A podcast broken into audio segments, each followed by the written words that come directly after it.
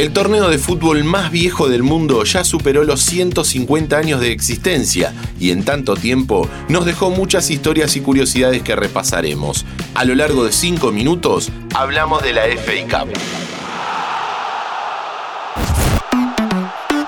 Kickoff.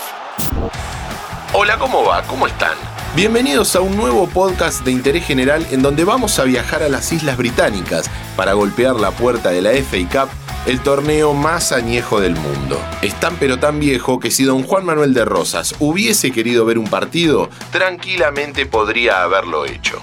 Rosas estaba exiliado en el sur de Inglaterra cuando falleció en el año 1877. Resulta que la FA Cup empezó a disputarse en 1871, o sea, seis años antes de la muerte del restaurador. El primer equipo campeón fue el Wanderers que en la primera final disputada, que se jugó ya en 1872, le ganó 1 a 0 a Royal Engineers, el formato de la competición fue variando a lo largo de los años, pero siempre con la idea de incorporar más equipos. Actualmente, más de 760 clubes participan del torneo. Es un sistema en donde van entrando de manera escalonada, desde las categorías más bajas hasta que ya se incorporan los equipos de la Premier. A lo largo de la historia del torneo, solamente una vez un equipo con sede fuera de Inglaterra salió campeón. Fue en la temporada 1926-27, cuando el Cardiff City de Gales le ganó la final al Arsenal por 1 a 0. Ese encuentro dejó muchas historias. Por ejemplo, la pelota utilizada en dicho partido fue adquirida por el arquero del Cardiff, un irlandés ex miembro del ejército republicano que se tuvo que exiliar de su país de origen y terminó asentado en Gales. Empezó a jugar al rugby, pero al tiempo empezó a atajar en el Cardiff. Hoy la pelota está en el Salón de la Fama del Deporte de Gales. Esta final fue la primera que se transmitió por la BBC Radio y además dejó otra tradición en el Arsenal, lavar las camisetas del arquero antes de cada partido. ¿Cómo es esto?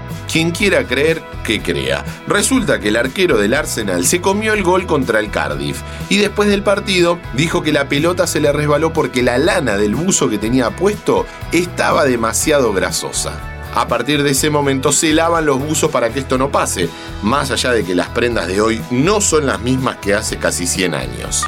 El Arsenal es el equipo más ganador con 14 títulos, seguido de cerca con 12 por el Manchester United. Y hablando de los Diablos Rojos, también están involucrados en una historia de la FA Cup. Antes de conocerla, te recuerdo que si te gustan nuestros podcasts, podés seguir el canal de Interés General para tenernos todos los días en tu Spotify. Búscanos como Interés General Podcast apretás la campanita y listo. También podés ponernos 5 estrellas, así sabemos que te gusta nuestro contenido. Es muy raro que un equipo de los denominados grandes no participe del torneo, y más siendo el campeón defensor. El Manchester había ganado la edición 1998-99 de la FA Cup, derrotando en la final al Newcastle por 2 a 0. Pero en la edición siguiente no estuvo. ¿Qué pasó? Los dirigidos por Alex Ferguson también habían ganado la Champions en esa misma temporada y se fueron a jugar el primer Mundial de Clubes organizado por la FIFA y no estuvieron, algo que despertó muchísima polémica. Y ya que estamos hablando de títulos, en la historia de la FA Cup, solo 8 equipos que no jugaban en primera división han ganado la competición. El último fue el West Ham en 1980.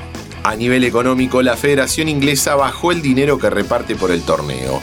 Arsenal fue campeón en la temporada 2019-2020 y embolsó 4 millones de euros, pero el Leicester, campeón de la 2020-2021, ganó la mitad, 2 millones. El perdedor de la final se queda con 900 mil libras. Para comparar con lo que sucede acá, Boca, el ganador de la final de la Copa Argentina 2021, se llevó un cheque por 7 millones y medio de pesos. Saquen la cuenta ustedes cuántos dólares son, porque lo que representa ahora ya no es lo mismo que ahora.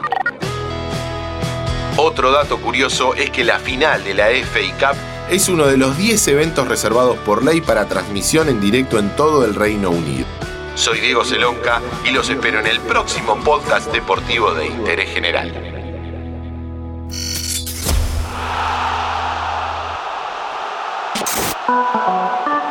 ¿Te gustaron esos 5 minutos? Seguinos en Spotify, activa la campanita y escucha contenido nuevo todos los días.